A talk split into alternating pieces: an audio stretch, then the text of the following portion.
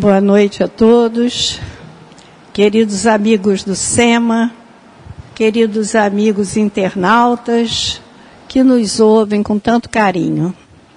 É uma alegria imensa nós estarmos aqui fazendo mais um estudo, ainda mais nessa época de dezembro, nas proximidades de Natal, onde sentimos a vibração desse irmão tão querido que se aproxima tanto da terra pelas nossas vibrações de solidariedade, de fraternidade. Então é muito gratificante nós fazermos esse estudo. E muito gratificante também, porque ele nos une, cada estudo, cada, cada tarefa que nós realizamos, nós vamos fazendo mais amigos. Amigos aqui, amigos de lá. E nós estávamos falando sobre amizade, estávamos lendo assim, cada dia a gente lê uma meditação do livro do Baltazar, que Altivo Encarnado psicografava, e de Cleia, que Brunilde também psicografou.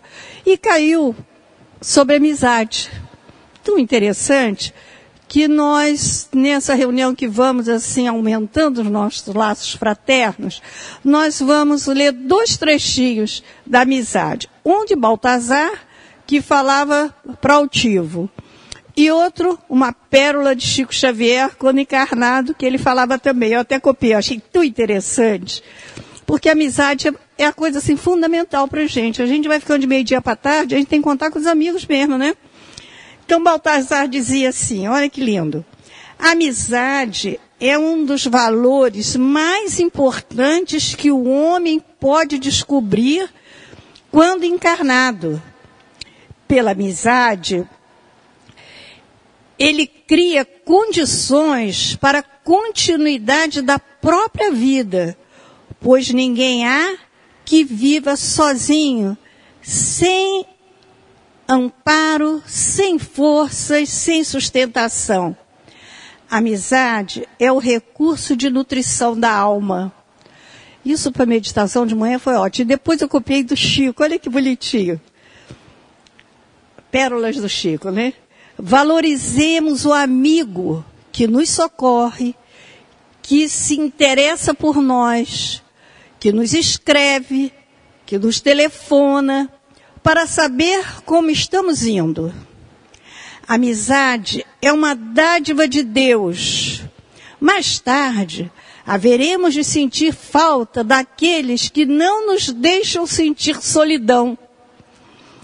E aí, falando de, de, amizade, nós vamos falar do nosso grande amigo, uma passagem lindíssima do nosso grande amigo Jesus.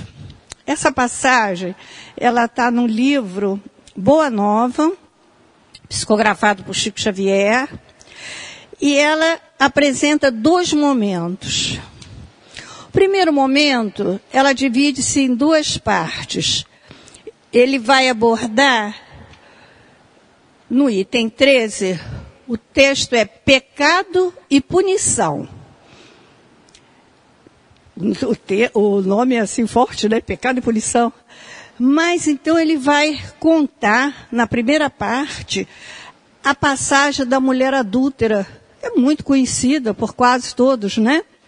Então nós vamos tecer alguns comentários. Diz que Jesus estava terminando as pregações na praça, falando do reino de Deus. Tinha terminado quando, de repente, ele vê uma multidão cheia de pedra na mão, com uma mulher assim, com os olhos gazeados, assim, desgrenhada, como pedindo socorro. E aquela multidão toda chegando para Jesus, porque eles adoravam fazer uma pegadinha com Jesus. Então eles chegaram para Jesus e interessante aquele grupo, né, aquela multidão, quando vai todo mundo com pedra na mão, quem não estava nem no bolo vai de pedra na mão também, já que tá, vamos juntos, aquele movimento de grupo. E chegaram com a mulher e perguntaram a Jesus: Que fazer? Essa mulher foi apanhada em adultério. E a, a lei manda que apedreje, que ela pode ser apedrejada até o final. O que é que tu dizes? E Jesus continuou naquele silêncio. Olha que o silêncio fala mais que qualquer coisa. Se é com a gente, nós íamos perguntar, foi em adultério? É o que, que ela fez? Quem foi? Ai, meu Deus, é, é. Se fôssemos nós, né? Jesus calado, Jesus ficou. Porque ele queria. Qual era o objetivo do mestre? Era passar o ensinamento, não só para a adúltera, mas para todo aquele povo que estava naquele comportamento grupal. Ele queria passar uma reflexão. Olha que interessante, né? Ele queria que eles pensassem individualmente. Então ele dá a resposta. Aquele que tiver sem pecado, atire a primeira pedra. Aquele silêncio, os mais velhos com mais tempo de fazer bobagem foram saindo e a mulher ficou só. E Jesus perguntou a ela, mulher, onde estão aqueles que te condenaram? Se foram, vá e não peques mais. Eu também não te condeno. Gente, João Evangelista, jovem, 16, 17 anos, naquele arrobo da juventude, chegou para Jesus, mas, peraí, isso não está certo. A lei manda que apedreja a mulher. Ela tem que ser apedrejada. E ainda com aquela ideia de defender Jesus, porque o pessoal estava querendo pegar Jesus. Eles vão contra mestre. Sereno estava, sereno ficou. Se é com a gente, né? Que ousadia, como é que vai me questionar? Sereno estava, sereno ficou. E Jesus, eu vou ler um trechinho que Jesus fala para João, que cala muito aos nossos corações. Porque João ainda diz para ele assim, mas mestre, ela é uma pecadora, ela é uma meretriz. Sabe o que, que eu me lembrei quando eu estava lendo isso aqui? Não sei se vocês lembram, há uns 20 anos, uns jovens da sociedade é, queimaram um índio. Eu soube, não sei se a história é bem essa, mas parece que o índio veio ver qualquer questão. Quando ele voltou, a pensão estava fechada, ele dormiu ao relento. Os jovens, crueldade, né? incendiaram e o queimou tanto que ele morreu. E aí um dos jovens foi apanhado e para se defender, reparem, olha, olha a ideia. Ele diz assim: eu não sabia que era um índio da etnia Pataxó. Eu pensei que era um mendigo. Não cala fundo para gente isso? Mendigo é nosso irmão. É filho do mesmo pai de repente, é até um da nossa família, do passado, que está ali. Muitas vezes a gente, quando vai dar quentinho, alguma coisa, parece que tem uns que a gente sente assim mais envolvido. Então, esse sentimento, e, e João, para Jesus, é uma meretriz, merece. Aí Jesus fala assim, eu vou ler um pedacinho porque é bem mais bonitinho. Jesus diz assim, olha, ele pergunta, por que não condenara ele aquela mulher de vida censurável aos olhos de todos? Não se tratava de uma adúltera? E vai. Jesus pergunta, quais as razões que aduzes em favor dessa condenação? Sabe o que, que ela passou? Sabe a vida dessa mulher? Sabe as privações? Jesus foi colocando para João. E disse assim: ninguém pode contestar que ela tenha pecado. Quem estará irrepreensível na face da terra? Olha que coisa. Há sacerdotes da lei, magistrados e filósofos que prostituíram suas almas por mais baixo preço. Contudo, ainda não lhes vi os acusadores. A hipocrisia costuma campear impune, enquanto se atiram pedras ao sofrimento. João o mundo está cheio de túmulos caiados. Deus, porém, é o Pai de bondade infinita que aguarda os filhos pródigos em sua casa. Olha que lição, né?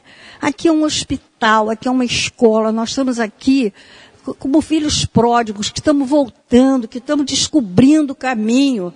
É, como ele diz, a pessoa está com machucado, o enfermeiro vai aumentar a ferida. Não, João, nós temos que recuperar. Qual foi a mensagem de Jesus para gente? Ah, Jesus veio salvar. Sim, o que é, é salvar? Jesus veio recuperar. Jesus veio trazer para a gente a ideia de que nós podemos melhorar. Nós estamos aqui para crescer. E João ficou assim, cabisbaixo, ouvindo aqueles ensinamentos que tocaram a todos nós. E conta que Humberto, Humberto de Campos conta que lá nos, nos arquivos da espiritualidade, depois, a mulher foi procurar Jesus à noite.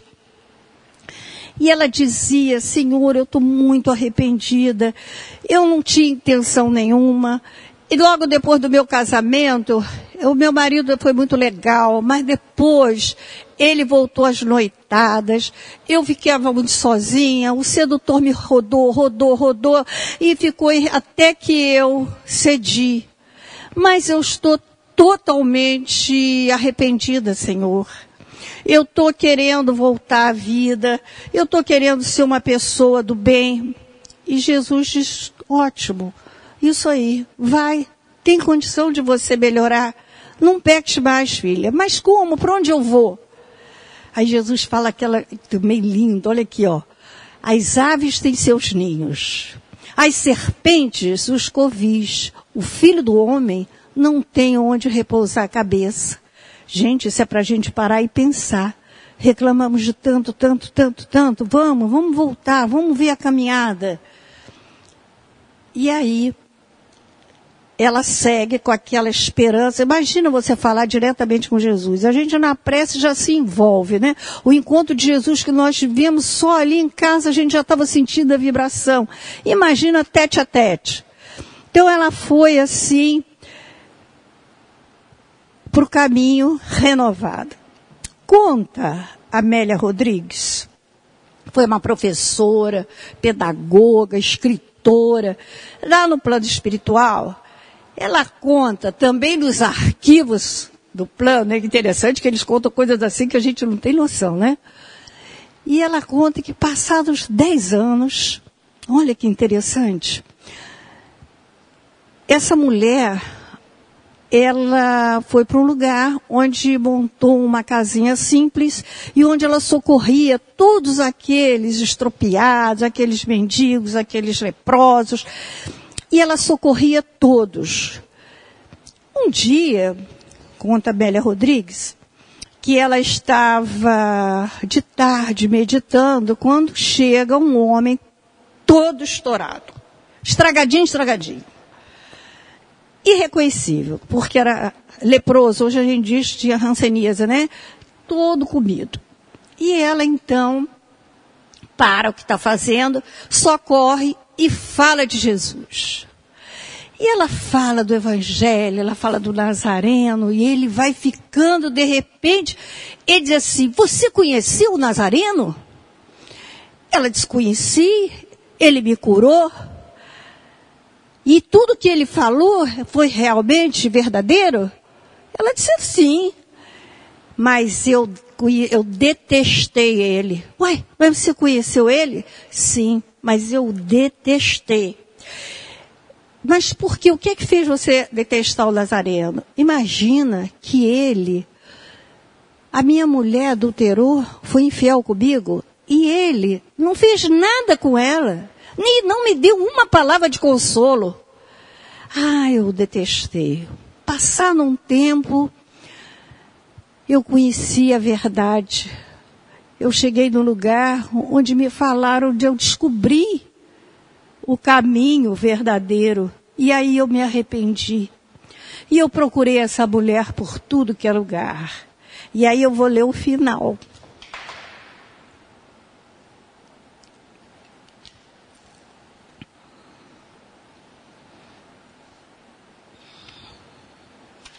Esse pedacinho, olha que lindinho, olha. Aí ela perguntou: que é que você fez para que ficasse tão magoada? Aí ele disse, abandonei a companheira a quem eu infelicitara com meus vícios, envenenei-me de dor. Passado anos, e havendo despertado para a verdade, tenha buscado em vão por toda parte, até que a doença devorou meu corpo, e aqui eu estou. Embargada pelas emoções e desenfreio, naquele momento a mulher recordou-se da praça do diálogo, a noite com o mestre, um decênio antes, reconheceu o companheiro do passado e, sem dizer-lhe nada, segurou-lhe a mão suavemente e o consolou. O arrependimento do erro, a confiança em Deus, a paciência são os primeiros passos para a reparação de qualquer delito. Olha o fecho agora. Deus é amor. Jesus, por isso mesmo, nunca está longe daqueles que o querem e buscam. Agora durma em paz, enquanto eu velo, porque nós ambos já o encontramos. Gente, se sentiram a beleza do texto? Vocês sentiram a emoção do perdão, da renovação? da oportunidade de fazer melhor. Essa é a primeira passagem de pecado em punição.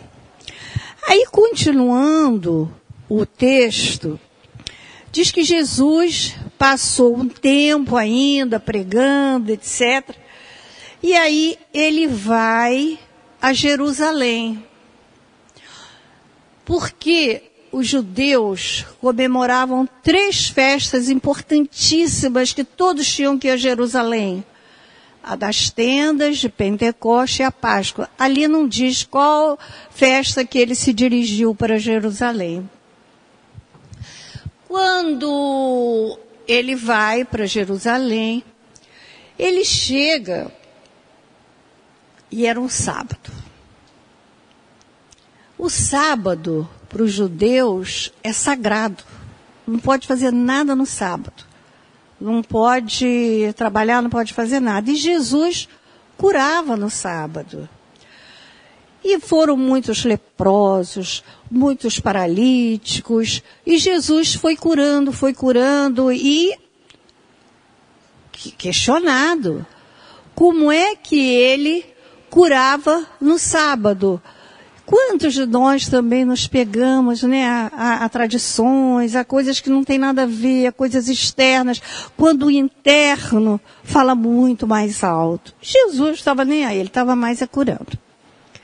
E aí, Tiago, repara, é interessante como é que todos, tudo eles pensavam, a gente, e nós também questionamos hoje não, porque a doutrina ela é libertadora, ela abre um leque.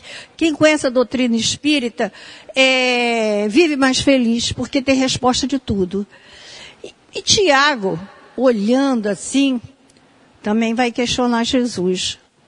Interessante, né? Como é que eles iam sempre, né? As dúvidas são as mesmas, né? Senhor, como é que Deus, Pai, não é misericordioso? Deus não é tudo de bom? Não faz sempre o melhor? Como é que ele pune seus filhos? A gente vê esses aleijados, coisas tão graves. Como é que Deus pune seus filhos? Aí Jesus diz, Tiago, Deus não pune. Deus não castiga. Essa ideia que a gente tem desde criança, né? Faz isso que Deus castiga. Não faz isso que Deus castiga. A gente tem que mudar essa, esse sentimento. Deus não castiga ninguém. Deus é só amor. Deus dá a oportunidade de nós consertarmos. Olha a mulher como é que foi consertada.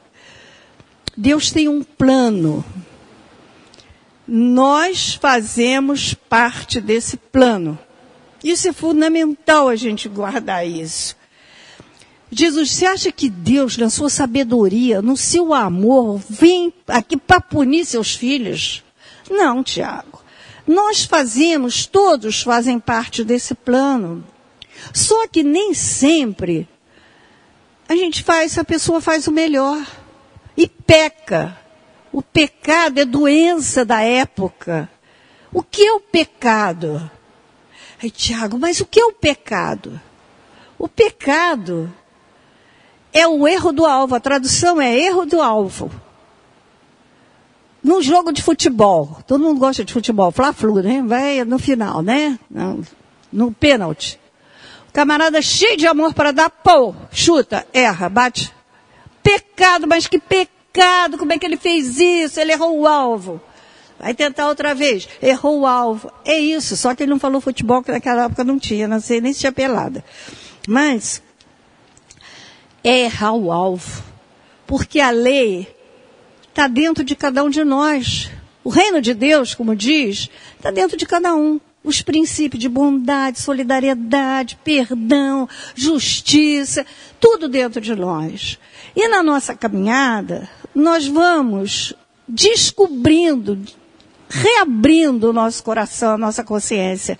Porque está tudo na consciência. João está ouvindo, porque João já tinha ouvido ele falar isso da mulher adúltera, né? Do pecado. E João ficou também embevecido com a, com a explicação, porque muita gente chega e diz para a gente assim, nossa, aquela criancinha doente já nasceu com tumor, como é que pode? Como é que Deus faz isso? Deus não faz isso. Se a gente entender que aquilo é no plano, um afastamento muitas vezes da lei, que aquilo de repente é oportunidade de consertar, de resgatar, que Deus é só amor. E Tiago ficou assim também impressionado, e nós vamos ler também um trechinho do Boa Nova. Esse livro, Boa Nova, é o livro do mês. Todo mundo devia se presente o Boa Nova. E cada noite ler um capítulo. Nós estamos estudando assim nas palestras o Boa Nova. Eu nunca tinha atentado tanto para esse pecado e punição. Quando eu fui ler para a gente falar, eu disse, meu Deus, que grandeza! Tá tudo aqui. Fala do filho pródigo, fala da nossa volta, fala do perdão, fala da justiça. Quando eu li o negócio dela ser meretriz do, do Pataxó, eu disse, está tudo aqui. Quanta gente passa batida, é mendigo, não está nem aí, tem mais gente, é um despertar. Então, esse livro, época de Natal, vocês querem um Natal feliz? Desliga de pandemia, desliga de tudo, está tudo certo, está tudo no plano, cada um vai ter o que precisar. Faz o seu Natal com Jesus. Traz Jesus para sua casa, traz Jesus para o seu coração, traz o perdão, traz a suavidade, traz a solidariedade, traz a amizade, como foi tão dita no começo. Isso é Natal, não precisa, ah, não vai ter ceia. Eu vi até, mandaram para mim, achei gozadíssimo, uma porção de, de aves na mesa e os computadores em volta, assim, né? Ceia de Natal. Não importa se você não vai poder juntar todo mundo, família grande, junta coração, junta propósito, entende a mensagem de Jesus do plano. Você faz parte do plano. A sua família faz parte do plano. O seu comportamento da família faz parte do plano. A sua mansuetude da família faz parte do plano. Vamos cumprir o plano. Se a gente cumprir o plano, tem muito mais chance da gente chegar mais rapidamente aonde a gente almeja, que é a felicidade, porque todos, todo criminoso, assassino, todos vão chegar à felicidade através de diferentes encarnações. Então essa doutrina, nossa, ela é escandalosamente boa.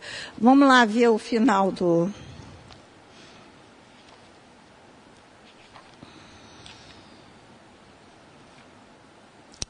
Humberto de Campos termina assim.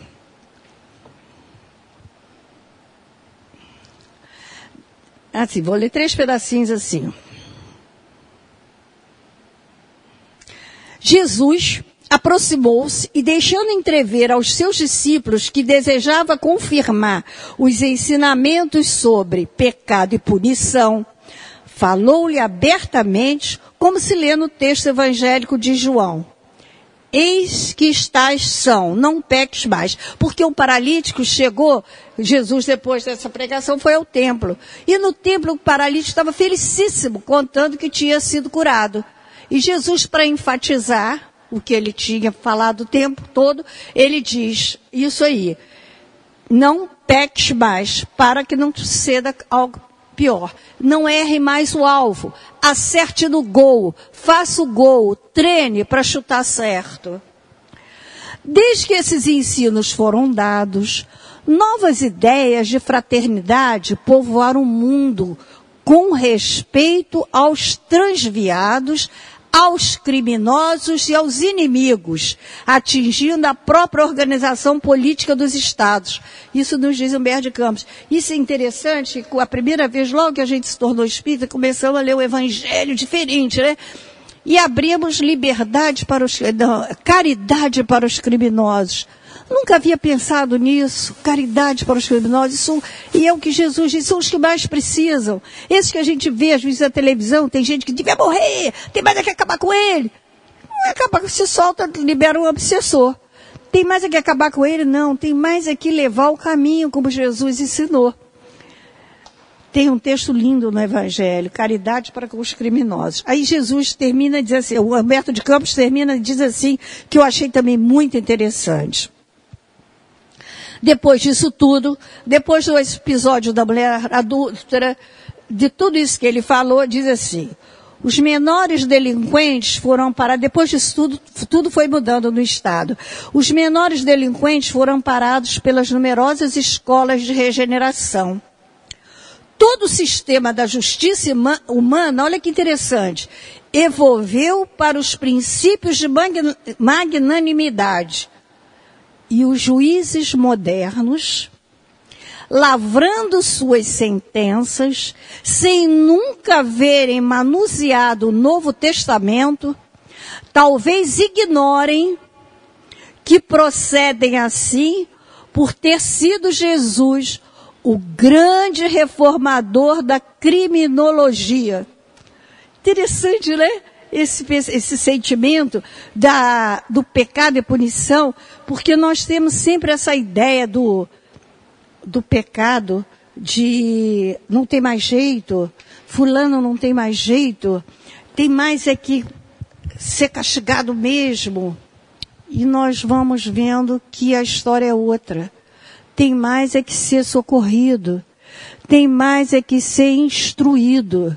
Quando a gente fala, precisamos montar nossa escola, pegar essas crianças desde pequenos, ensinando a lei moral, ensinando que estão aqui, que são filhos de Deus, que precisam fazer o melhor, que precisam lutar para um mundo melhor.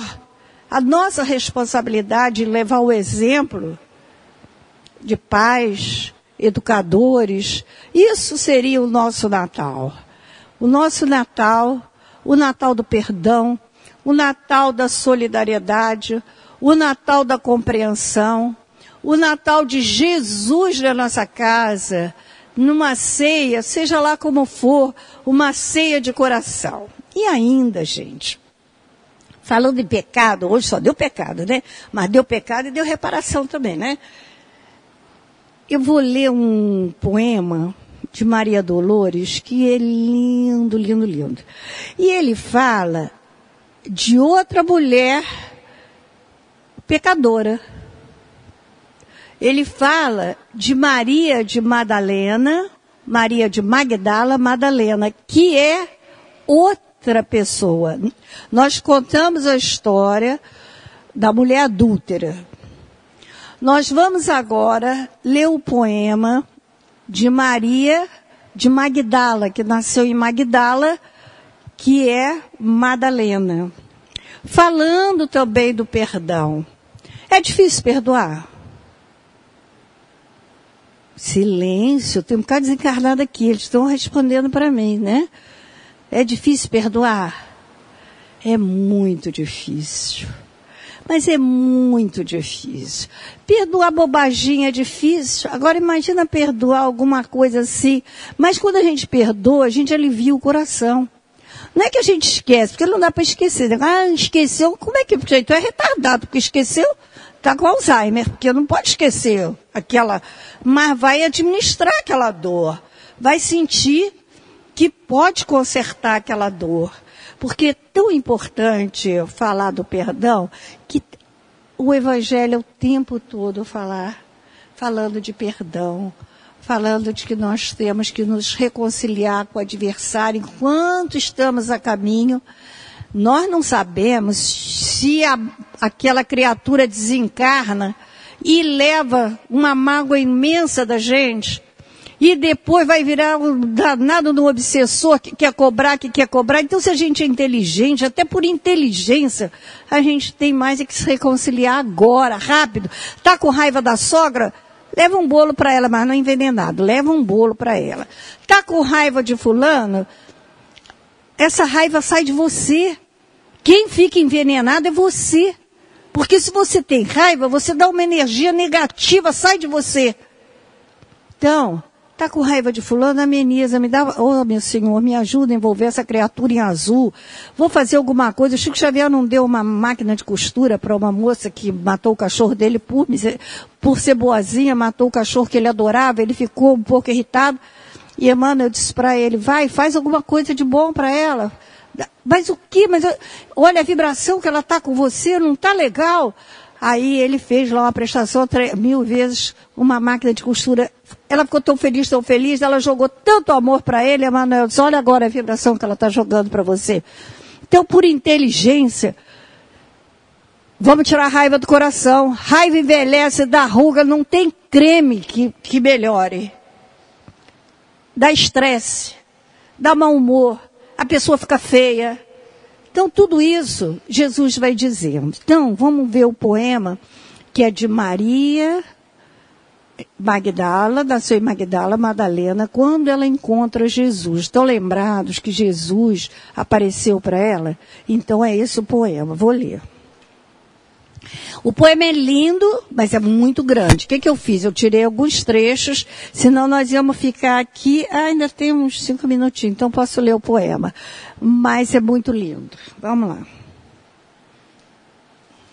É desse livro, Coração e Vida. Ele é muito antigo, já deve ter outra capa, já deve ser diferente.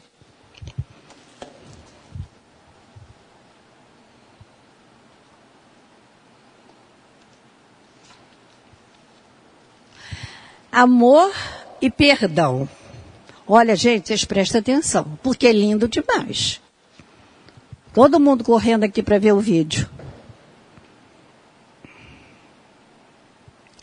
Madalena for ao túmulo querido entre pedras de extremo desconforto. Levava flores para o mestre morto. Tinha o peito magoado e enternecido. Nisso, ela viu alguém. Seria um jardineiro? Um zelador daquele campo santo? Mas tomada de espanto, viu-se à frente do mestre Nazareno. O excelso benfeitor ressuscitado, a envolver-lhe de paz o coração cansado. Ela gritou: Senhor! Ele disse: Maria. Ela era a expressão da perfeita alegria. Ele, o perfeito amor. Madalena ajoelhou-se e quis beijar-lhe os pés. Maria, por quem és, explicou-se-lhe Jesus, não me toques, porquanto não te esperava aqui neste recanto. E ainda não fui ao Pai revestir-me de luz. Maria, surpreendida, indagou em seguida: Senhor, onde estiveste? Ao invés de subir aos altos resplendores, desci mas desci muito aos reinos inferiores. Despertando no túmulo, escutei os gritos da aflição de alguém que muito amei e que muito amo ainda. embora visse além a luz sempre mais linda, sentia nesse alguém um amado companheiro, em crises de tristeza e de loucura. Fui à sombra abismal para a grande procura. E ao reencontrá-lo amargurado e louco, a ponto de não mais me conhecer, demorei-me a afagá-lo e pouco a pouco consegui que ele, enfim, pudesse adormecer.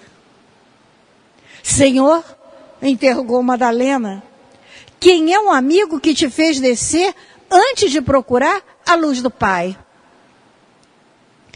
Mas Jesus replicou em voz clara e serena: Maria, um amigo não esquece a dor de outro amigo que cai. Antes de me altear a celeste alegria, ao sol do mesmo amor a Deus em que te elevas, vali-me após a cruz das grandes horas mudas e desci para as trevas a fim de aliviar a imensa dor de Judas.